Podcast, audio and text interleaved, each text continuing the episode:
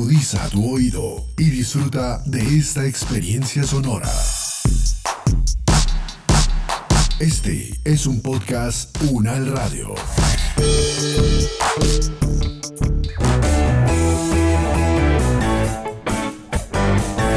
Salud Unal, contigo. Escuchar, aprender y compartir información de calidad sobre bienestar.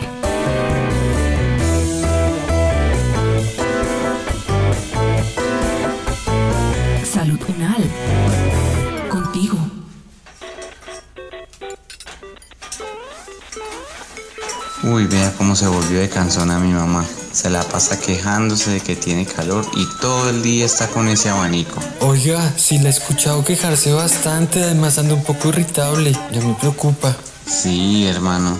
¿Cuántos años es que tiene mi mamá? ¿No será que está llegando a la época esa? ¿A la tan temida? ¿Sabe qué, hermano? Yo sí creo que eso es la menopausia. Claro que no es que conozca mucho del tema, pero donde sea eso, no sé cómo vamos a manejar esa situación. Uy, madre, va a tocar consultar con un experto. No me arriesgo a considerar eso sin estar bien informado. Hágale, hermano. Voy a buscar en blogs de esos de Google a ver qué. No sea así, eso no es confiable. Mejor llamemos a un experto real, como la profesora Diana Carolina Vargas de la Universidad Nacional, por ejemplo. A ver qué nos dice.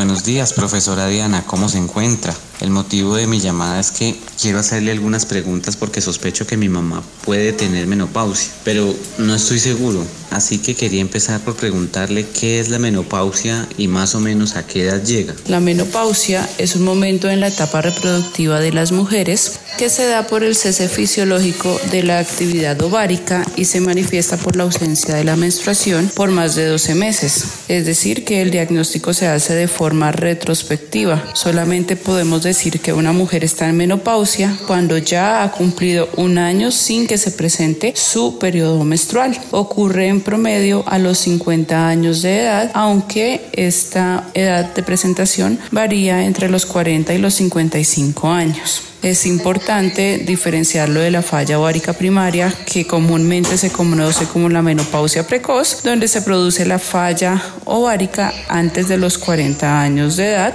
Se manifiesta por alteraciones con el periodo menstrual y con la fertilidad.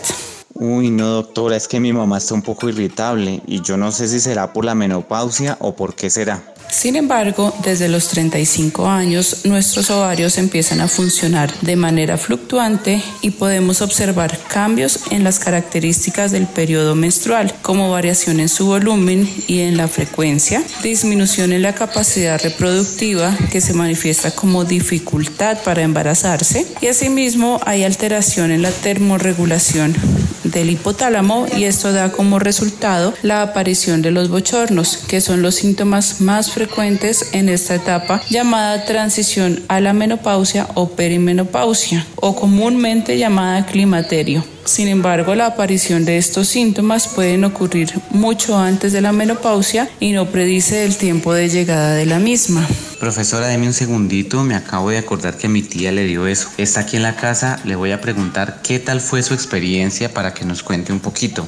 Bueno, que la experiencia que tuve yo cuando me estaba acercando a la menopausia, pues no fue pienso que no fue tan difícil. Hoy a mis 64 años, por supuesto que hubiera hecho las cosas de otra manera. Sin embargo, como no tenía síntomas muy, muy marcados, pues no, no consulté muy temprano al médico. Se supone que es un proceso que es normal, que todas las mujeres pasamos por él, entonces no, no se ve, ni yo lo vi nunca como, como una enfermedad. Sabía más o menos de qué se trataba, qué era lo que pasaba en el cuerpo, que se perdían estrógenos, progesterona, pero pues yo no lo vi como una cosa muy complicada y lo que les decía, consulté yo creo que bastante tarde.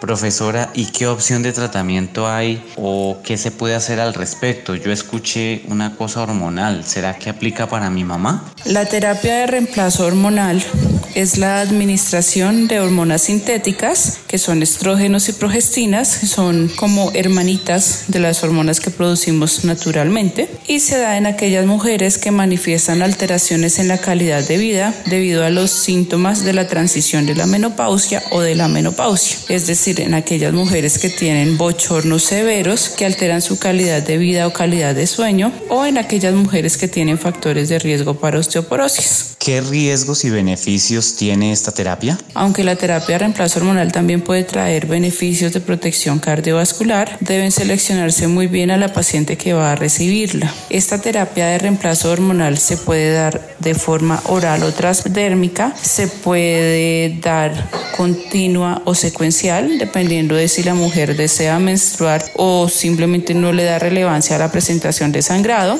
y se dan las dos hormonas, es decir, estrógenos y progestinas, cuando la mujer tiene útero. Si la mujer ha tenido cirugía de útero por cualquier otra razón y necesita terapia de reemplazo hormonal, se dan solamente los componentes estrogénicos. Profesora, ¿y si se quiere algo más natural, qué se puede hacer? Tenemos pacientes que manifiestan los síntomas asociados a la menopausia, pero tienen contraindicaciones para la administración de las hormonas o simplemente manifiestan temor ante un tratamiento hormonal. En este caso podemos dar medicamentos o terapias no hormonales como son los algunos antidepresivos o algunos antihipertensivos con muy buenos resultados. También es una práctica muy común dar los famosos fitoestrógenos o las isoflavonas de soya, pero hay que tener en cuenta que aunque son fármacos naturales, estas isoflavonas tienen estrógenos vegetales que podrían presentar los mismos riesgos trombóticos que los estrógenos eh, sintéticos o pues, los fármacos que usamos de forma rutinaria y por tanto deben tenerse las mismas precauciones. En pacientes que tengan síntomas que son leves o moderados y que no desean un tratamiento farmacológico, también se pueden recomendar hábitos saludables o pueden recomendar terapias alternativas como el ejercicio tipo cardio, el yoga o la meditación para sobrellevar los síntomas naturales para la edad. Oiga, tía, aprovecho y le pregunto, ¿usted cómo manejó los síntomas? Frente a esa situación yo nunca he sido como muy amiga de tomar medicamentos, entonces pues sí el médico me ofreció que tomara calcio o que un reemplazo de hormonas, pero pues yo no lo, no lo vi necesario en ese momento. Pasado un tiempo y por los síntomas que para mí siempre fueron como los sofocos, los calores, yo no tuve ni cambios de temperamento, ni, ni me dio ninguna, ni ansiedad, ni depresión, que dicen que, que, son, que es lo que pasa. Pues lo que utilicé en alguna oportunidad fue un medicamento natural que se llama maca. Como no soy muy juiciosa para tomar medicinas, pues no lo tomé por mucho tiempo. Realmente yo no, no utilicé ningún, ningún medicamento ni ninguna cosa como para atenuar los síntomas. Bueno, y ya preparándonos para esta etapa con mi madre, me gustaría saber si hay algunas enfermedades que se relacionen con la menopausia. Es importante que la mujer tenga un acompañamiento en todas las etapas reproductivas de su vida y sobre todo en la menopausia, puesto que se pierde el efecto protector estrogénico natural y puede haber un aumento del riesgo cardiovascular. Asimismo, de forma natural empieza a producirse una pérdida mineral ósea y esto hace que las mujeres en transición a la menopausia o ya en la menopausia instaurada tengan un mayor riesgo de osteoporosis. Por eso se debe recomendar desde la juventud el consumo de calcio, no solamente en multivitamínicos, sino en los vegetales ricos en ellos. Y se deben recomendar ejercicios de alto impacto. Entonces lo que uno recomienda es que las pacientes caminen o si pueden hacer trote, lo hagan. Cualquier ejercicio que haga que haya un esfuerzo sobre los huesos, porque esto favorece la remodelación ósea y disminuye el riesgo de la osteoporosis y la osteopenia. Obviamente ya en una osteoporosis instaurada, estos ejercicios de impacto están restringidos. Profesora, ¿Qué cambios debemos esperar en ella durante y después de este proceso de inicio de la menopausia? Otro motivo de consulta frecuente son los síntomas genitourinarios severos manifestados como picazón o prurito vaginal, resequedad en el área genital, dolor durante las relaciones sexuales o síntomas urinarios en ausencia de infección urinaria. Estos síntomas mejoran con la terapia sistémica, es decir, pueden mejorar con los estrógenos y progestinas, pero si la paciente no requiere terapia sistémica porque su principal queja no son los bochornos y solamente tiene los síntomas genitales, se pueden dar lubricantes convencionales o se puede usar terapia estrogénica local. ¿Será que mi hermano y yo estamos siendo muy dramáticos? Es que la verdad no sé cómo se debería abordar ese tema.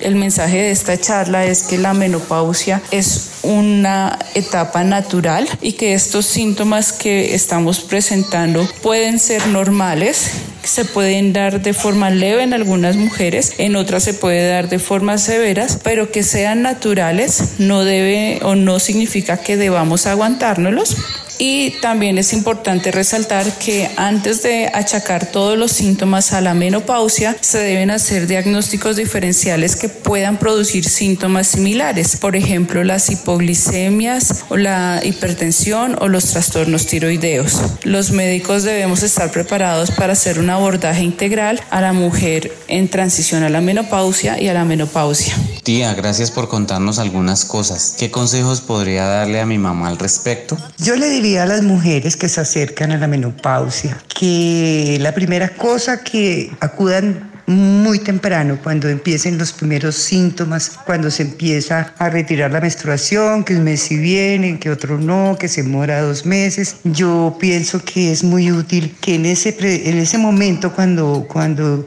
se inicia, mm, se tenga toda la asesoría necesaria y sobre todo como este es un tema como tan tabú, como que no, de eso no se habla como en público, porque pues toca mucho de lo que es uno como mujer. Entonces se, se preparen, se acudan a personas, a las enfermeras, a la gente que sabe del tema, que les pueda ayudar, que les ayude pues a, a entender qué es lo que está pasando. Socialmente también es algo que, que no es como muy, no sé, no, no, que no es que no se habían visto, pero como que tampoco de eso no se habla. Por ejemplo, yo cuando tenía los calores, eh, lo que decidí fue como hacerme, exponerme, decir, bueno, ya entré a la edad del abanico, entonces sacaba mi abanico, sacaba mis toallitas húmedas y me limpiaba. No fue fácil porque pues eso no está como, como tan bien visto. Otra cosa sería que se enteren muy bien para qué sirven eh, los, los suplementos hormonales, para qué sirve el calcio. Yo no sé, hasta ahora no he tenido consecuencias por no haberlos tomado, pero pues no sé más adelante. De todas maneras, sí, en las, eh, las densitometrías y esto sí sale que pues tengo ya cosas que, que no están tan bien. Sí, básicamente eso, que se informen muy bien, que lo asuman, que se enteren, que lo vean como una cosa que, que es natural, obviamente que a todas nos, nos pasa y que no tenemos por qué ni esconderlo, ni, ni no preguntar, ni no querer saber ni que nos acompañen en, en si tenemos dificultades.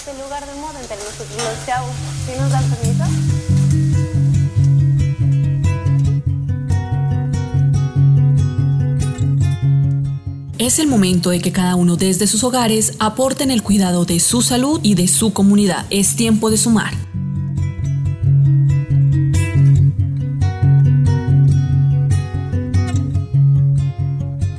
Este podcast contó con la dirección de María Luisa Cárdenas, profesora de la Facultad de Medicina de la Universidad Nacional de Colombia, coordinación general, María Fernanda Lara Díaz, investigación y producción periodística, María Camila Riápira, María Camila Gómez y Jaime Alberto Méndez, producción general, Diana Samira Romero, experta invitada, Diana Carolina Vargas Fiesco, médica cirujana, especialista en obstetricia y ginecología de la Universidad Nacional de Colombia, subespecialista en biología de la reproducción humana y endocrinología, ginecología de la Universidad Nacional Autónoma de México. Testimonio Constanza Díaz Díaz, con la actuación de Jaime Alberto Méndez y Santiago González. Producción sonora Edgar Huasca.